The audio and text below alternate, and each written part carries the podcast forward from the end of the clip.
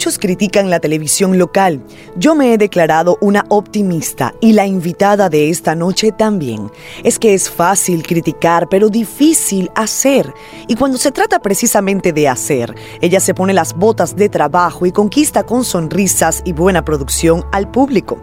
Atentos, porque esta noche conversamos con total honestidad con Pamela Suet, una consentida de los dominicanos, pero no por casualidad. Sus retos, su tenacidad y sus preocupaciones esta noche en Siendo Honestos. Llegó Pamela Suet. Aquí Qué estoy. gusto, Encantada estar aquí. Aquí muy contenta. Pamela, vuelta, por favor. Andamos, andamos mellizas. Porque estamos de mellizas. Viste, inversa pero bien. Dice Pero la- me gusta. Dice la frase que great mind thinks alike. Entonces, mentes grandiosas piensan igual. Modestia aparte, Pamela. Dice la frase. Mira, yo que estoy empezando en televisión, o al menos en este formato, y si estamos vestidas igual, es que lo estoy haciendo bien, ¿o no, no? no, no, no, no, vamos bien, Bien, perfectas. bien, Pamela.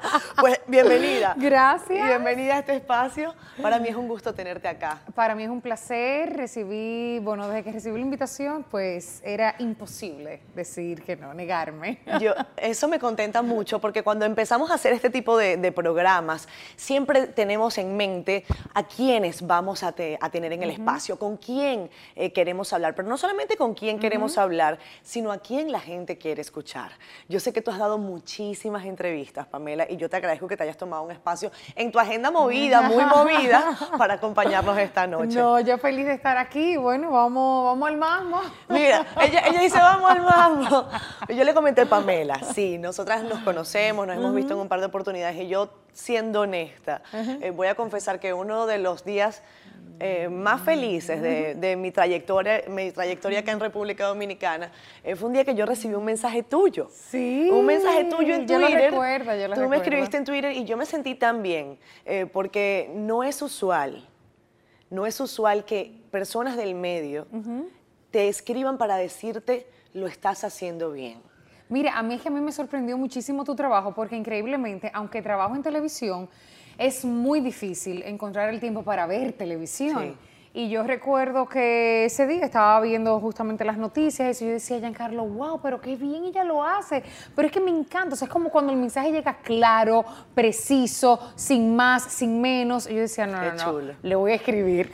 Sí, pero lo, lo que te decía es que no, no es común que personas del medio te escriban para decir lo estás haciendo bien. Me Pues soy pareció, honesta. Eres muy honesta. Y, y eso me gustó, y eso me gustó. Y qué bueno que tú seas de las primeras invitadas de, de este espacio. Que como te comenté, lo que tratamos es de que la gente nos diga si la persona que se sienta acá, incluso si yo como moderadora, como eh, presentadora de este espacio, de alguna manera, pues somos de alguna forma honestas. ok. Voy a Pamela, tratar de ser lo más honesta posible. por favor. que yo creo que lo soy. Sí, Yo creo que lo soy. Creo que entiendo que yo vivo mi vida eh, frente y detrás de las cámaras de igual manera. Obviamente hay un ingrediente que cuando tú estás frente a las cámaras tú te comportas Claro. quizás de una manera más, más correcta, con tus amigos en la intimidad te desinhibes un poco más, pero yo trato de, que, de, de ser la misma persona. Pamela, tú cuando veo tus historias, cuando veo eh, tus entrevistas, todo parecería indicar o todo parecería mostrar que tú tienes una vida de esas que la gente dice es casi perfecta o perfecta. es perfecta. O, o cómo tú calificas. Evidentemente hay Mira, altos y bajos, pero Yo, perfecta para mí. eh, no perfecta porque la perfección no existe. Y, y sí, como cualquier persona, tengo problemas, tengo que pagar ITEVIS, o sea, Y- y exacto, ajá. ¿entiendes? Entonces, Impuestos sobre la renta, porque el ITEVIS lo pagamos todos. Exacto. Pero el sobre la renta no. Bueno, muchos impuestos de todos tipos, pero sí, ahí eh, tengo los problemas que tiene cualquier persona, eh, pero, pero realmente sí, entiendo que cada día decido ser feliz, creo que la felicidad es una decisión que se toma, Sí. eh, que hay que tomarla a diario, así como te tomas tu café en la mañana, así mismo tú dices, bueno, hoy va a ser un gran día, y en mi vida no hay espacio para nada negativo. Giancarlo te lo puede decir, uno de mis grandes pleitos con Jan, mi esposo, es que si salimos a la calle, Giancarlo es de los que se incomoda porque el carro se le atravesó, y yo soy como que no, déjalo fluir. Déjalo fluir. Ya. en República Dominicana, acepta, lo que se maneja mal. Yo soy muy así, yo soy muy así, yo soy muy mediadora, a mí no me gustan los problemas, no me gustan los conflictos, no me gusta pelear. eh, no me gusta llamar la atención. Pero hay Ay, momentos en que hay que pelear, Pame. Sí, hay momentos en que hay que, que- que establecer posiciones. Y quiero preguntarte, porque acabas de, de mencionar el tema impuestos. Imagínense ustedes, ay Dios mío. Estuve- te vimos el año pasado, fue un año muy movido desde el punto de vista de manifestaciones públicas en contra de la corrupción, en contra de la impunidad. Se generó aquel movimiento, la, la llamada Marcha Verde. Eh, ¿Cómo lo has visto? En aquel momento manifestaste incluso eh, que, estaba, que era solidaria con algunas de las perspectivas que se mostraban allí. En este año, bueno, ya casi dos años desde ese momento, ¿qué has visto? Lo que pasa es que yo pienso que no todo es blanco y no todo es negro. Ni todo Hay- es hay verde. otro- exacto, ni todo es verde. Hay otros matices, hay otros colores de por medio. Entonces entiendo que, mm, que cada cosa tiene su- sus cosas positivas, tiene sus cosas negativas, como todo en la vida. Eh, yo entiendo que la iniciativa fue buena, fue muy positiva, aunque creo que en el camino, en las rutas, se fue como, eh, no sé, desvirtuando un poco, como todo ¿Por qué? Bueno, quizás porque a veces ya empiezan los intereses personales o de un grupo, eh, cada quien empieza a hablar para su lado y ya ahí pierde, pierde el, el norte, pierde el, el motivo principal. Y no sé, quizás eh, entiendo que también se involucraron también personas que quizás no eran las más Claro. eh, idóneas para ser parte del movimiento y yo creo que, hay que ahí perdió un poco de Esto se debatió en tu casa, y me refiero en tu casa no solamente tú, Giancarlo, sino tu casa, tú, tu papá, que Sí, tiene, claro. eh, por supuesto, una participación. Claro que sí. eh, de tu papá no es político, pero ha estado sí, en el ambiente Está político. vinculado de una manera directa con, con el Partido de la Liberación Dominicana, Correcto. al igual que con el presidente, trabaja directamente con el presidente, aunque él no ocupa un, un cargo público. Pero cuando Sí lo hablaron- ocupó en, otro, en otros, En eh, gobiernos. gobiernos del PLD, eh, pero claro que sí que lo hablamos. Y sin embargo, a veces por, por la misma posición que ocupa mi padre, trato a veces de abstenerme de, de al- de algún comentario, porque también la gente no lo acepta. Si estás a favor, te vas a encontrar gente que te va a atacar. Si estás en contra, vas a encontrar gente que te, vas a ataca- que te va a atacar. Entonces vuelvo al principio, como no me gustan los conflictos y como de mí tampoco depende, Claro. entonces yo trato de manejarme un poco al margen. En los medios Con de- temas así controversiales. Con temas controversiales, pero siempre hay algo que la gente tiene que decir. En las redes sociales no voy a consultarte sobre eso porque creo que has sido eh, muy específica en distintas entrevistas sobre eh, si te afectan o no. Eh, he visto que has dicho sí, eventualmente lo que hago es que no leo las cosas que, que Me ha realmente afectado, me afectan. claro que sí. Pero hay, hay ataques muy frontales, hay ataques que yo podría considerar... horribles. Eh, ¿Qué es lo peor que te han dicho en redes sociales? Que tú hayas dicho, mira, con esto no, no puedo. Y que realmente te haya hecho sentir muy mal. A, a- a mí me ha pasado. Hay gente que, y lo voy a decir porque esto también es, hay que ser honestos, hay gente que me dice, porque yo soy venezolana y no, y no ando con medias tintas sobre eso, no, tú tienes que tener un rol más activo sobre lo que está pasando en Venezuela. Yo, pero ¿qué más quieren que haga? O sea, yo hago todo lo que Claro. puedo, digo todo lo que puedo decir, critico lo que tengo que hacer, hablo con la gente que tiene una situación mig- migratoria irregular, pero más allá de eso hay cosas que no puedo hacer y hay cosas que no necesariamente se dicen. Y hay gente que me ha hablado muy, muy feo en redes sociales sobre eso y trato de, de explicárselos, he hecho hasta Facebook Live. ¿A ti te han dicho algo que de verdad tú sientas que te han, que te han herido? Eh, bueno, yo, a mí, a mí como persona, como te digo, sí hay cosas a veces que me han molestado, pero yo trato de manejarlo, pero Sí. Pero sí me han, yo creo que con las dos personas que más me, me duele o me, me ha molestado en algún momento es mi hijo y mi papá justamente. Mi hijo porque, bueno, porque si le dejo el cabello largo, que si va a ser homosexual, eh, que si eh, yo lo estoy criando para que sea una niñita, cosas así.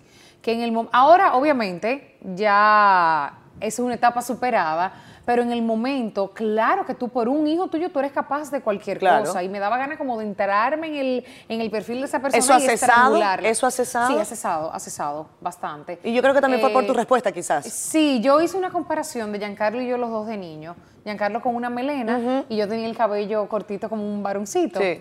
Y yo, bueno, el, el típico corte así como de varoncito, caquito pelado, Sí. como dicen. Y, y yo decía, su papá se crió con melena y yo me crié con cabello corto. Claro. Y somos dos personas.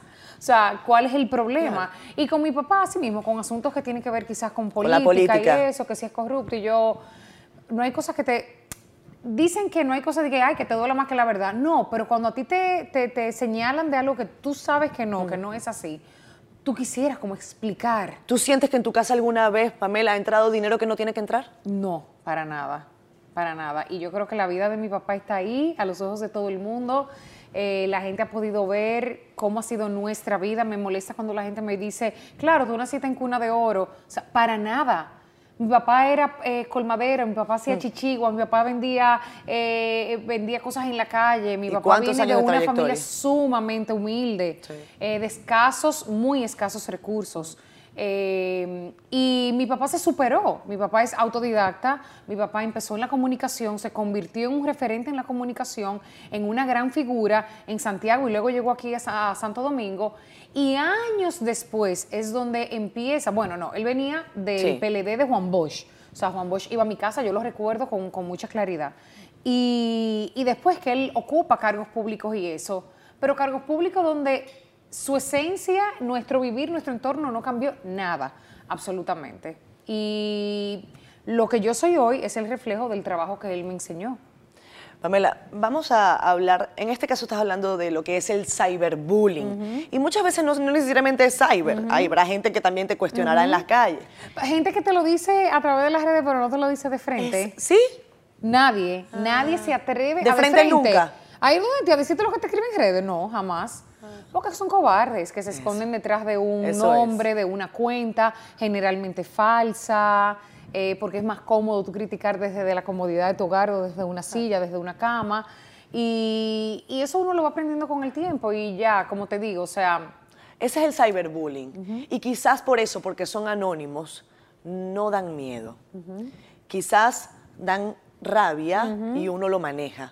Pero hay otro tipo de acoso que se ha vuelto también eh, muy comentado en los últimos tiempos, sobre todo con la relación del movimiento Me Too. Acá en República Dominicana hay algunas representantes de los medios de comunicación que han manifestado que en algún momento de su vida recibieron algún tipo de acoso desde el punto de vista laboral. ¿A ti te ha pasado? Mira, tengo que ser tan honesta. Tienes que ser honesta. Debes serlo. Bueno, yo, yo pienso que a mí me favoreció tanto el hecho de comenzar como mi primera casa fue eh, Don Freddy. Yo trabajé en AME, Canal 47, un poco antes de, empezar con Don Freddy. Tenías 16 años. Eh, yo tenía 16 años y, era otro ambiente, un canal UHF, o sea, era, otro ambiente, mucho más familiar. Ya cuando yo empiezo en la televisión nacional e internacional, Don Freddy también, eh, obviamente su programa se transmitía para los Estados Unidos, yo empecé de la mano de él y cuatro meses más tarde de yo estar en el programa, cuatro o cinco meses, eh, empiezo mi relación con Giancarlo. Entonces yo siento que eso no dio espacio ni tiempo a que nadie, tú sabes, se atreviera. Sí. Full. Y con Don Freddy. Ah, eh, o sea, ¿eres una protegida? Sí, sí, sí, sí, no, yo, sí, yo fui muy protegida por él, muy protegida por él. Eh, yo pienso eso, o sea, él era mi mentor, era mi tutor y después se convirtió en mi suegro, o sea, era como, era una locura. Claro. Era una locura, pero en una ocasión sí eh, hubo una persona que me que trató de acercarse, sabiendo aún de mi relación con, con Giancarlo y todo. En ese momento, ¿En qué momento estaba fue eso? inmersa. ¿En, ¿Qué, qué momento? que te diga? Año, año y proyecto y todo. Sí, claro. No puede. no, no puedo. No puedo. Pero yo estaba inmersa en un proyecto con esa persona. Era un proyecto grande, era un proyecto importante. Yo era, o sea, era muy, era, soy joven, en ese momento era mucho más joven. Yo no estaba casada todavía, pero sí tenía ya varios años de relación con Jan, como tres o cuatro años de amores. Ya sacamos el tiempo. Entonces, eh, ya saca cálculo. Entonces, eh, esa persona, de alguna manera u otra, me hacía saber que, que, había un interés y eso, y yo por mantener, para que el proyecto llegara a su final y cumplir con con mi deber dentro de ese proyecto, pues yo lo manejé, lo manejé lo mejor que pude. Pero esa persona te hizo saber que quería algo contigo, pero tú lo sentiste como un acoso o era simplemente una manifestación de, un, de que te gustaba, de que él te gustaba. Era sumamente incómodo, era sumamente incómodo. Porque era, era, era, tú lo sentías como un acoso. Sí, claro que sí. Claro que sí, porque desde el momento en que tú sabes que no hay ni parte ni suerte para ti en eso e insistes, entonces te conviertes en, un problema, en una situación incómoda. ¿Te escribía? Me escribía. ¿Te llamaba? Sí. hace, mucho tiempo. Pero sí, yo creo ¿En algún momento sentiste que si tú no decías Giancarlo, lo, supo, Giancarlo lo supo tiempo después. No, no, no. Ah. Giancarlo lo supo tiempo después. Porque yo sabía que si en ese momento se enteraba, ¿verdad? Ahí sí, ahí sí ya limpio, como la convención del PRD. Así. Entonces. O sea, eh, era para eso, era para eh, darse sillazos. eh, bueno, no, ya, Pero lo ya- yo, ahí, yo ahí, yo ahí yéndome un poco más cosas. Sí, sí. Pero no, en el momento yo allá como que lo manejé todo muy tranquilo y ya bueno, luego sí, eh, al pasar de los años, sí, ya él se enteró. ¿Por qué tú no me dices nada? Yo no, porque entendía que no era el momento, pero no pasó nada, todo está bien, todo en orden, se terminó ese trabajo y todo muy bien. Y eso es con alguien de la televisión. Y desde el punto de vista comercial. Porque también eres empresaria. También has tenido que ir a ofrecer tu empresa a distintos clientes. ¿En algún momento has sentido algún tipo de insinuación de- para poder hacer un- algún negocio? No. No. No, para nada, para nada, para nada. Yo creo que, digo, no siempre, no en todos los casos, porque hemos visto tantos casos eh, a nivel eh, internacional que tú dices, wow, pero yo, yo pienso que la gente también sabe con quién, con quién lo hace, ¿entiendes? Aunque hay gente que se equivoca, pero, pero no, nunca, o por lo menos que recuerde. ¿Sientes que eso es un issue en la televisión dominicana? A mí no me ha tocado vivirlo. Pero por tu conocimiento de tantos años, por tanta gente que conoces. Pero sí, el mismo Giancarlo me cuenta que él ha tenido la experiencia de chicas que, que iban allá porque querían trabajar y le decían a él, dime qué tengo que hacer.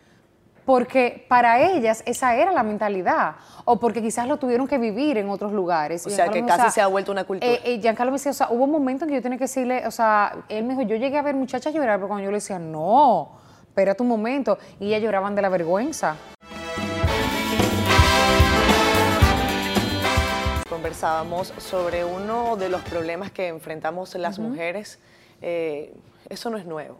Eso quizás tiene toda la vida, pero que ahora ha tomado forma por la denuncia responsable. Porque la mujer se ha empoderado, exacto, la mujer está mucho más empoderada y no tiene miedo, no tiene miedo de, de hablar, de, de exponer sus Sí. ideas, sus opiniones y es, eh, es muy válido.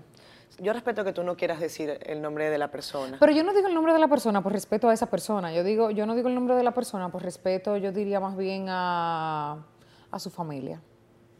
Porque su familia no, no merece saber eso. No, porque a veces tú puedes causarle un daño a personas que no, que no tienen la, La culpa. La culpa. Entonces como que es algo del pasado. Hablando de retos de las mujeres, Pamela, en República Dominicana está en el quinto puesto, pero de los últimos, Ajá. en participación. Sí, o sea, somos casi los últimos, estamos en la cola de la participación femenina en puestos gubernamentales, sobre todo desde el punto de vista de ministerios. Eh, yo vi una entrevista que tú le hiciste a la vicepresidenta de la República, eh, has participado en distintos, eh, ma- distintas maestrías de ceremonia de mm, alcaldías, ministerios. ¿Sientes que debe haber eh, más mujeres allí? Eh, ¿Por qué las mujeres no están en los principales puestos de poder de República Dominicana?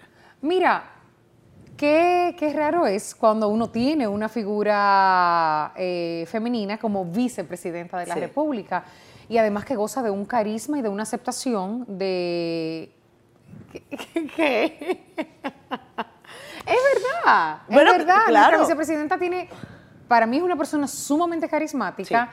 Y tiene mucha aceptación. Tú te estás- tú Yo no estoy riendo. con una cara. No, yo lo que estoy esperando es los números. suena- Ok. Bueno, eh, bueno, no te voy a hablar con un número así de, pero yo sé que recientemente, o hace que uno, uno o dos Sí. meses atrás, en una encuesta que se realizó, sale entre Ella las sale muy tres ella figuras sale muy bien. más importantes, o sea, de las figuras políticas más importantes y de Lo- mayor hay aceptación. algo interesante con Margarita eh, Cedeño. Yo personalmente la respeto mucho, no solamente porque es mujer, no es un tema de género, sino porque siento que Margarita Cedeño tiene rechazo muy bajo. Muy Tiene un rechazo bajo. muy bajo. Y en estos tiempos eso es algo muy difícil. Y siento que se ha labrado eh, con, con esfuerzo el, el cargo que tiene. Pero siento que ella está en una posición en la que podría aún subir más. Y por eso es que cuando me hablas de que de la aceptación, por eso me río, porque quiero que Margarita Cedeño llegue acá. Yo sé que tú vas a traerla. Ah, ok, Eh, ok, ¿La vas ok, a vamos a traer? para eso. Ah, vale, pues ponte, ponte para eso. Margarita Cedeño va a estar acá invitada probablemente más adelante. Eh, pero te pregunto, ¿hay un techo de cristal?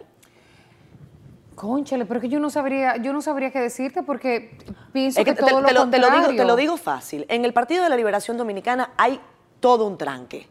o es Danilo o es Leonel. Es lo que la gente dice y es lo que los del partido dicen, aunque hayan varias candidaturas que ya hayan salido Son al paso. las dos figuras que van liderando, ok, claro. ¿Por qué no hacen, como digo yo, un pacto de caballeros y dicen, pues entonces que sea la dama? Pues ojalá. Bueno, presentamos esta propuesta. ¿Qué te parece? A ver si la eso? aceptan. No, me encantaría, me encantaría. Y date cuenta que las mujeres que han asumido eh, puestos importantes aquí, eh, doña Cristina Lizardo, eh, tenemos a doña Milagros Ortiz Bosch, tenemos a, a Minú Tavares, son mujeres, Farideh Raful, o sea, son mujeres que se han destacado en cada una de las posiciones que han ocupado. Nuestra misma primera dama, doña Candy, tene- tenemos una primera dama que es activa, que se mantiene eh, inmersa en sus proyectos activamente. Entonces yo, yo entiendo que como, como mujer hemos demostrado que tenemos la capacidad y el corazón. Y, y yo creo que eso también gusta mucho. Las mujeres obviamente mezclamos más los sentimientos y... Pero no es malo. no, eso es bueno, eso es bueno, eso es bueno. Hablando de la profesionalización y hablando de las condiciones que tiene de- determinada persona para alcanzar algún, algún logro, la televisión dominicana se ha visto seriamente cuestionada por la cualquierización de las personas que están al frente de la pantalla chica. Y yo entiendo que como eh, profesionales de esta área eh, tenemos un compromiso y yo quiero preguntarte si tú consideras que se ha cualquierizado eh, la televisión, los roles de las personas que están al frente de la pantalla chica. Vemos, yo por- personalmente he visto eh, declaraciones muy ligeras, De todo un poco. terribles. ¿Cómo se cambia eso? Mira, lo primero es que hay que cambiar la mentalidad de que el pueblo eso es lo que le gusta, eso es lo que le vamos a dar. Yo entiendo de que no es así. Si fuera así, yo no hiciera el trabajo que hago, tú no hicieras el trabajo que haces. Uno tiene que mantener sus estándares de calidad altos pensando en que sí hay un público exigente, que hay un público que sí merece lo mejor. Eh, yo pienso que al tener tantos canales de televisión, pues hay que llenarlo con Claro. espacio y esos espacios hay que llenarlo con gente. Entonces es un poco más, eh, no sé, secuela, más, más fácil cual, cualquier persona. Eh, a mí me, me molesta o me duele, eh, a veces como tú que dicen la comunicadora fulana de tal, y Sí. tú dices, pero ¿de qué? ¿Entiendes? Pero... Que haya como- como un paquete, mismo- ¿no? Pero al mismo tiempo pienso, para que el mundo sea mundo tiene que haber de todo. Y para que la gente pueda ver el trabajo que hace Catherine Hernández eh, con la profesionalidad que lo hace, tiene que haber un punto de comparación, ¿entiendes? Sea bueno o sea malo. Entonces, por eso yo digo, tiene que haber espacio para todo, me guste o no me guste. Sí. Eh, y nada, echarlo todo, ya, ya esto es cuestión de echarlo todo a la suerte y a que el tiempo decida. Pero yo, pero yo lo que sí pienso es que uno no se puede desenfocar en el camino o por las... eh, las malas experiencias. Yo pienso que uno tiene que mantenerse eh, con la mirada puesta en, en la calidad y en hacer una televisión de calidad. Pamela, cuando estás eh, frente a los medios de comunicación, también tienes una responsabilidad con, con la audiencia y es un poco de eso sobre lo que venimos hablando. Pero te, te enfocas todos los días en hacer también algunas entrevistas, no tan extensas como este espacio, pero tienes un, un show de entretenimiento que lleva diversión, que lleva Claro. música, que lleva eh, chistes y te vemos mucho más relajada. ¿Estás, estás más relajada? Sí, completamente. Yo me lo disfruto muchísimo, pero tuve que vivir muchas otras experiencias para llegar a hacer el programa que tengo hoy en día, que es más, li- más ligero. Ya yo tuve la oportunidad de hacer entrevistas así Sí, mucho más profundas. y te voy a preguntar, no, te tengo que interrumpir. ¿Quién ha sido el menos honesto de tus entrevistados? El menos honesto. Que Ah. tú sientas, me mintió desde que llegó hasta que se fue. No, yo te puedo decir cuál era el más nervioso. Ah, yo sabía que me iba a salir con eso. El más nervioso. Pamela, Pamela no queda mal con el nadie, más señor. nervioso. No, el más nervioso, porque es que realmente el tiempo a veces pasa, yo no sé, yo tengo Sí, mala memoria a corto plazo. A largo plazo yo me acuerdo de cosas cuando yo tenía seis años de edad, pero de que de cosas que pasaron hace dos años yo no me acuerdo. Pero yo recuerdo que acabada le sudaban, Le sudaban las, las manos. manos. Él no se podía concentrar y decía, acabada, pero cálmate. Estaba angustiado.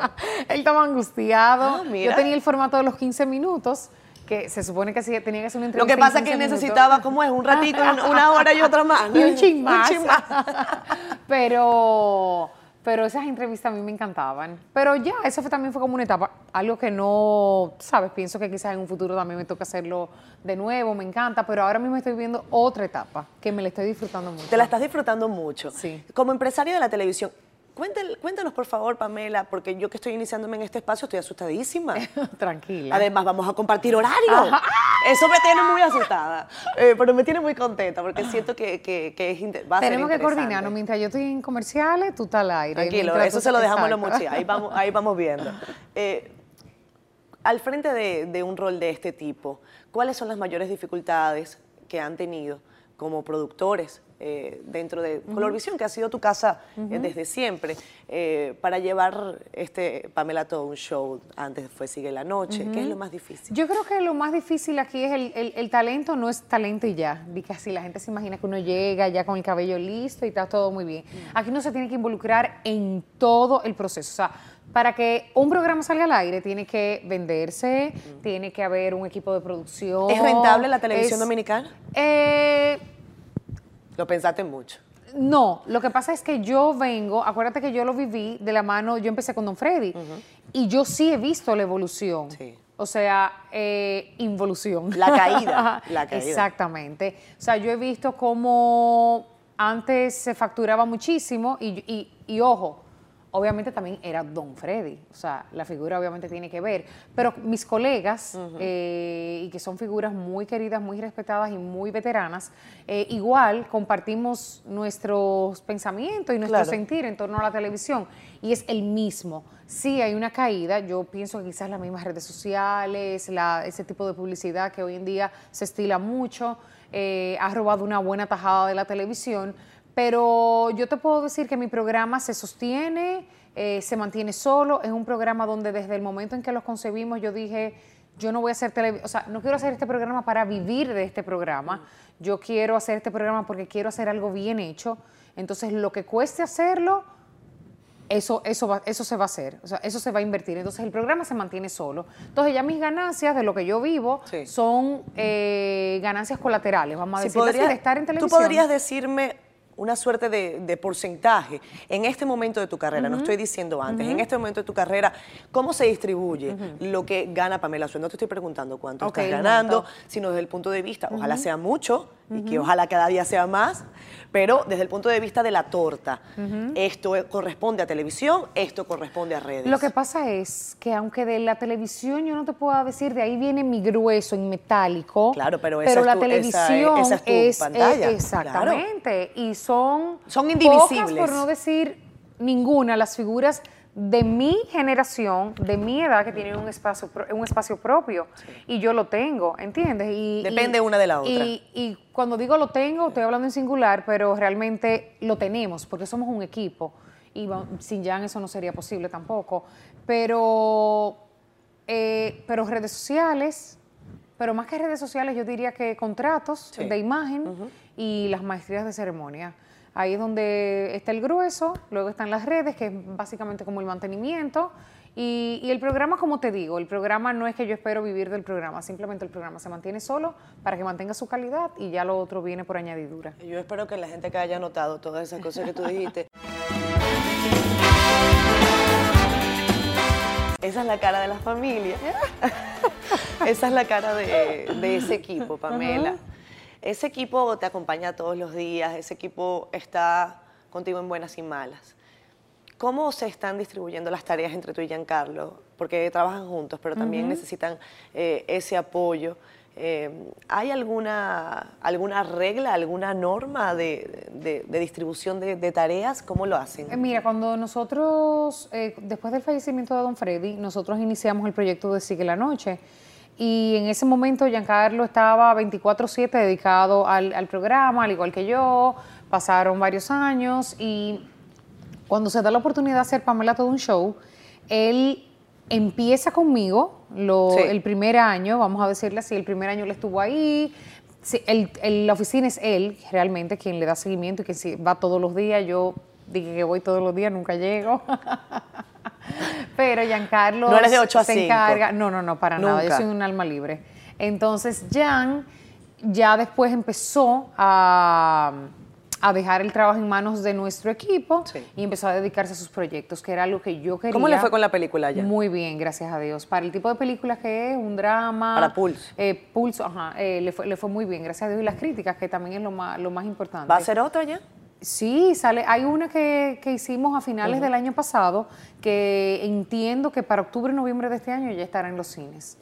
Pamela. Eh, pero entonces, sí. bueno, nada, Giancarlo ahora está inmerso en sus proyectos, que eso también ha sido gracias a Pamela Todo un Show y la estructura que hemos hecho con Pamela Todo un Show. Yo puedo dedicarme a mis otras, a mis otros negocios, mis otras actividades. Giancarlo dedicado de lleno también a sus proyectos y el programa fluye y fluimos todos. ¿Hay algún momento en que hayas dicho no puedo más? Claro que sí, claro que sí. ¿Te recuerdas estaba por diario, qué? cuando estaba en televisión diaria, bueno... ¿Recuerdas eh, algún momento en ah, particular que dijiste no puedo bueno, imagínate, yo hacía Pamela todo, eh, Sigue la Noche en su segunda etapa, era como tipo late night, era de 11 a 12 de la noche, en vivo. Y yo estaba básicamente recién parida. O sea, mi hijo era un bebecito, un bebecito. Y entonces yo tenía que salir, o sea, yo hacía todas las cosas que hace una persona normal un día completo. Llegaba a mi casa, para las 10 de la noche empezar a cambiarme, a maquillarme, para salir a hacer el programa. Yo dejaba a mi bebé, yo decía, Claro. esto no es vida, esto no es vida. Pero vuelvo y te digo, o sea, todo eso tenía que pasar para hoy en día yo disfrutar lo que estoy viviendo, que es trabajar, hacer un programa semanal.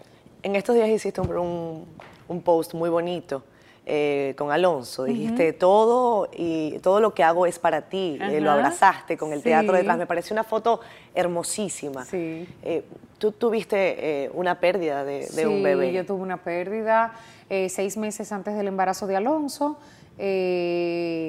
Yo perdí un embarazo, fue muy reciente, era un embarazo que tenía apenas ocho, dos meses, ocho Sí. semanas, eh, pero fue muy doloroso porque ya automáticamente tienes la noticia de que estás embarazada, ya te creas todo un Claro. mundo, ya sientes, ya eh, es, es otra cosa. Y, pero fue un embarazo que empezó con problemas y yo estuve acostada todas esas semanas, me tenían que, que inyectar diario en mi casa, o sea, fue muy doloroso todo el proceso, hasta que un día ya con son- nos tocaba la sonografía y el corazón ya se iba apagando. Y bueno, nada, fue muy doloroso en el momento, eh, pero imagínate, con mi familia ya tú eres joven, eso no importa, pero uno se empieza a crear los Claro. problemas en la mente y yo decía, no, ya eso es que yo tengo problemas, yo no voy a poder quedar embarazada y bla, bla, bla, bla, bla. ¿Y cuánto tiempo después que A los seis meses? meses, a los seis meses aproximadamente, me enteré que estaba embarazada de Alonso. Tú tienes una familia que, como me has comentado, y yo lo he visto también, no es que somos amigas del día a día, pero conversamos de vez en cuando, nos hemos visto en algunas oportunidades. Están allí como juntitos, ¿no? Y- Sí. Y, además Alonso es un niño muy dulce. Esa situación de tu familia, ¿cómo la ves con relación a, la- a tu otra familia? Tú sabes que uno se casa con, claro. con tu esposo y te casas con la familia de tu esposo. La familia de, de Giancarlo es una familia eh, histórica, de mucha trayectoria en la República Dominicana, muy querida, muy respetada. Yo entiendo que hay cosas con las que tú probablemente no quieras eh, entrar en detalles, pero ¿cómo hacer esa analogía entre una familia y otra? ¿Qué sientes que puede cambiar? ¿Ha cambiado algo? ¿Ha mejorado esa situación familiar? Pero cuál, pero espérate, ¿cuál familia? de mi Familia- esposo? la familia de tu esposo en general. Ok, la familia de mi esposo, o sea, mi suegra y mi cuñada. Sí. Bueno, esa es, esa es la familia de tu esposo. Bueno, mira, yo tengo la suerte de que me encontré con un hombre que viene de una formación muy parecida a la mía, donde el papá eh, y la mamá eh, tenían una, formaron una familia en armonía, eh, donde cada quien tenía una voz, donde, enti- o sea, se parecen, se parecen mucho Sí. nuestras familias y eso nos, se nos hace hecho más fácil a mí y a Giancarlo convivir como pareja. Obviamente, Giancarlo también es como un hombre muy parecido a mi papá, o sea, como que para él la mujer es muy importante, Sí. como también era Don Freddy. Entonces, bueno, pero mi suegra y mi cuñada están muy bien. Tu suegra y tu cuñada, es- esa, esa es tu otra familia. Sí, sí, My sí, sí, sí, totalmente, totalmente, totalmente.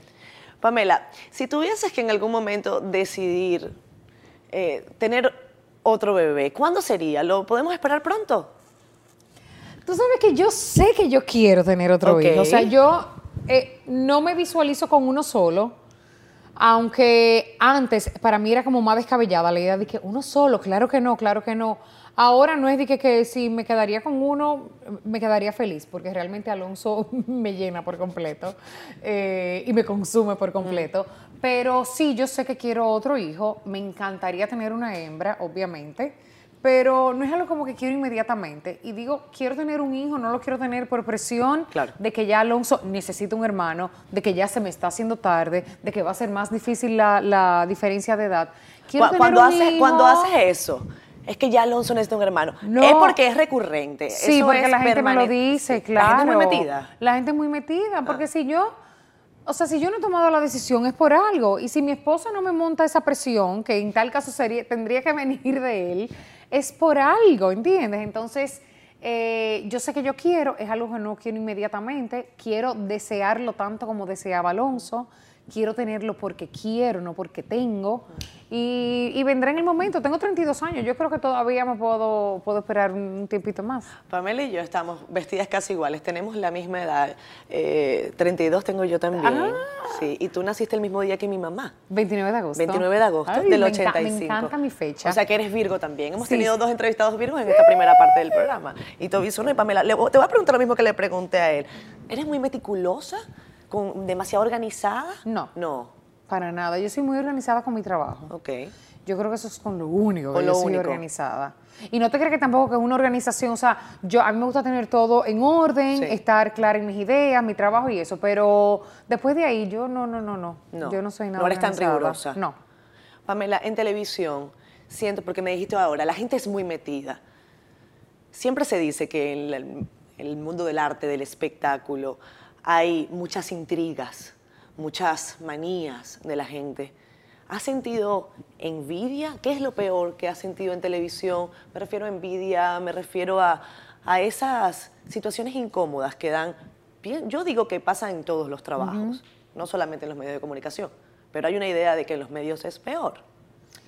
Bueno, quizás porque es público, porque la vida es pública, todo se cuela, No porque la gente televisión es más mala que mala. ¿eh? No, Ah. no, no, porque yo entiendo que, mira, la envidia existe también en la medicina. ¿Tú sabes cuántos médicos eh, envidian, un- se envidian uno a otros, igual en, Sí. el, en el derecho, en las leyes? O sea, es como que en todos los ambientes.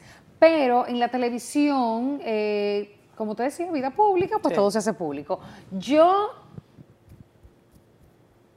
siempre he dicho, yo est- estoy en los medios, trabajo en los medios, pero yo, yo no siento que yo pertenezco al medio. ¿Entiendes? Y mira, que ahora cuando hacemos la obra de teatro hace, hace unas semanas atrás, Sí. eh, teníamos eh, ese equipo tan chulo, me llevo súper bien con todos, me encanta compartir con mis compañeros, pero yo te puedo decir que mi amistad, o sea, un amigo, un amigo amigo del medio, Techi mi hermana, y, y somos amigas de, de- de infancia, ¿entiendes? Con Techi hacían incluso, en, un- hicieron como un reality, me dio Ah, Sí, mucha y no, risa. Y, si- y siempre hemos dicho que tenemos que darle carácter a eso. porque Un- fue como una cosa que se un inventaron un, viaje, día, ¿no? un viaje, hicimos un viaje juntas y ahí lo hicimos. Tú crees que nos conoces. Ya. Tú crees que nos conoces. Tus amigas caben en esta palma de mano. Yo tengo muchas amigas. Me refiero a amigas de verdad. Ah, no, mis amigas, mis amigas de confidencias. Sí. eh, sí, sí. Caben en esta mano. Sí. ¿Sobran Yo- dedos? Eh, déjame ver. no puedo decirlo en voz alta porque Techi se pone celosa. no, ok, ok. Porque es que Techi la... Pero la- Techi es la principal, Techi es la principal. Y las demás la lo saben y no se ponen la celosas. No, no, la celosa es ella. ¿Y tú? Eh, eh, bueno, sí, pero yo por hacerle el coro. Ah, ok, ok. pero me cela de verdad. Pero sí, mi- mis amistades son muy, muy, Muy contadas. muy específicas. Muy contaditas. Sí, porque uno no puede tampoco darse el lujo de andar vociferando sus no eres cosas. con pinchera. Eh, No soy compinchera. Techi diría que sí, que soy compinchera. Ella dice que quién es el sabor del mes ahora. Di que con quién me coge. Según el día, según el día. Bueno. Ya hablamos de las amigas, hablamos de la carrera. ¿Qué te preocupa, Pamela? ¿Qué, qué realmente te preocupa en este momento? ¿Tienes alguna preocupación que no te deje Eh, dormir o que no necesariamente que no te deje dormir? Pero algo que no sea personal, algo general. puede ser algo general. Algo puede ser general y después tornarse personal. Bueno, a mí me preocupa mucho eh, la, la ligereza que tienen las mujeres para exponerse. Eso, me- eso me preocupa. Me preocupa de que eso se ha convertido en, en la moda, en el referente. Si no lo haces, no eres importante, no te sientes bien contigo misma porque necesitas que la, que la gente de afuera te halague para tú sentirte importante, para sentirte eh, una mujer deseada. Eso me mortifica. Me mortifica que la mujer exponga más su cuerpo que sus sentimientos o que su forma de pensar o que sus talentos. Porque conozco mucha gente con talento, pero que necesita exponerse físicamente para poder atraer la atención. Eso me mortifica, me mortifica el Kim Kardashian effect. El Kim Kardashian effect. Lo, lo dijiste hace algún tiempo con unas críticas que te hicieron. Críticas que para mí son halagos. Porque que, Sí, sí, sí, porque que alguien eh, intente imponerme desde el punto de vista de su criterio lo que yo debo hacer con mi cuerpo, eh, para mí es un halago porque me dice qué tan auténtica puedo ser. Que hay alguien que está buscando cambiar. Totalmente, eso es un punto muy válido. Yo a veces en, en las mismas redes sociales pienso que también eso ha afectado mucho. Sí. O sea, yo pienso que las redes tienen su, su lado positivo, pero también ha afectado a mucha gente. Sí. Y, y a mí, cuando yo veo las niñas bailando, cómo se, cómo se visten, todo, eh, eso me, me- me- me- de verdad, o sea, es que ni siquiera es ni que ni rabia, ni pique, es como dolor, es como hasta dónde hemos llegado. Sí. Eso me, eso me mortifica. Tú te has declarado en algunas oportunidades, no voy a decir una optimista con relación al país, pero sí has tratado de decir, en algunas, con- estableciendo algunas posiciones, que no todo es malo, que no todo está perdido. Eh, sin embargo, yo tengo que decirlo, a mí me preocupa en muchas oportunidades cuando analizamos panorama eh, político, y no solamente político, sino sociopolítico, o sea, cómo la gente se involucra con estas situaciones que terminan siendo generales, pero que nos involucran a todos. ¿No te preocupa el destino político de República Dominicana? Eh, ¿Qué te digo? Yo, yo veo la República Dominicana, de- yo particularmente de verdad, hay gente a veces que dice, cualquiera se va de este país, yo no me, o sea, yo no me iría nunca, yo amo mi país, yo disfruto estar aquí, yo, eh, no, es que he podido ir a muchos lugares del mundo y de verdad, o sea, para mí, la gente dirá, no, está loca, pero para mí nada se compara como mi, mi islita sabrosa. Eh, ¿Qué te digo? Mira, yo, te voy a ser muy honesta, eh, eh, Catherine. Yo no, a mí los temas de políticos no, no, que me, no, me, no me gustan, no me agradan, no, ni siquiera. Yo sé lo que tengo que saber por conocimiento general. ¿Votas? Claro, claro, yo voto. Y, y- e invito, siempre insisto a la gente a votar, porque entiendo que es la única manera también de uno poder es luego alzar ese es el la ejercicio voz. político más responsable que hay. Completamente, completamente. Pero de yo decirte así de que, que yo me siento a analizar cuál es el futuro político, las figuras que deben que. Para nada. Lo que yo sí entiendo es que hay que darle paso a nuevas generaciones, a gente más joven, que vengan con otras ideas, que vengan con nuevos ideales, que permitan a, a- a- a una juventud que está ahí, que viene haciendo carrera en la política. Pero yo no estoy hablando de juventud de 20 años, o sea, estoy hablando de jóvenes que vienen ya un tiempo haciendo carrera política, que le den la oportunidad también Sí. de, de mostrar sus, eh, sus talentos en la política y de, y de compartir también sus, sus ideales. Entonces, bueno, en, en ese caso es como que lo que yo más te pudiera decir del futuro político, porque yo no me, es que no me involucro en nada, o sea, no me gusta para nada. Pamela, leí en algún lugar que eras supersticiosa, ¿es cierto? Yo, en Por la, eso te en lo la pelota, Ajá. Ajá. ¿Cómo es la cosa? ¿Te viste de amarillo pelota. todos los días para que En la ganen las pelota- águilas? No, no, no, no, no. En la pelota yo soy supersticiosa. O sea, si yo voy al, al juego y gané con unos tenis que fui, entonces yo me lo pongo, me pongo los tenis, los tenis, los tenis, los tenis. Si perdí, lo cambio, me pongo otro tenis, otro tenis, así. Pero este año no te funcionó. claro que sí, Ah, soy aguilucha. Ah, bueno, ah, bueno, está Yo bien que las. Lo que pasa es que yo a veces los malos episodios los olvido. No, no, no. Óyeme, ¿quién, qué, qué- qué tú eres? Yo soy de los leones del escogido. No, porque tú estás mal. No, yo estoy muy ¿Tú bien. estás mal? ¿Quién, No, fue no, que, no. ¿quién, fue que, ¿Quién fue que te enseñó eso Yo estoy tú muy llegaste aquí a bien. este país? Pamela, fácil. El año que yo llegué ganó el escogido. Es el equipo. ¿Ya? Ah, pues tú eres del equipo de Danilo. Claro. Ah. ¿Y tú también? Te pedimos siendo honesto. Chao, chao. Danilo es escogidista.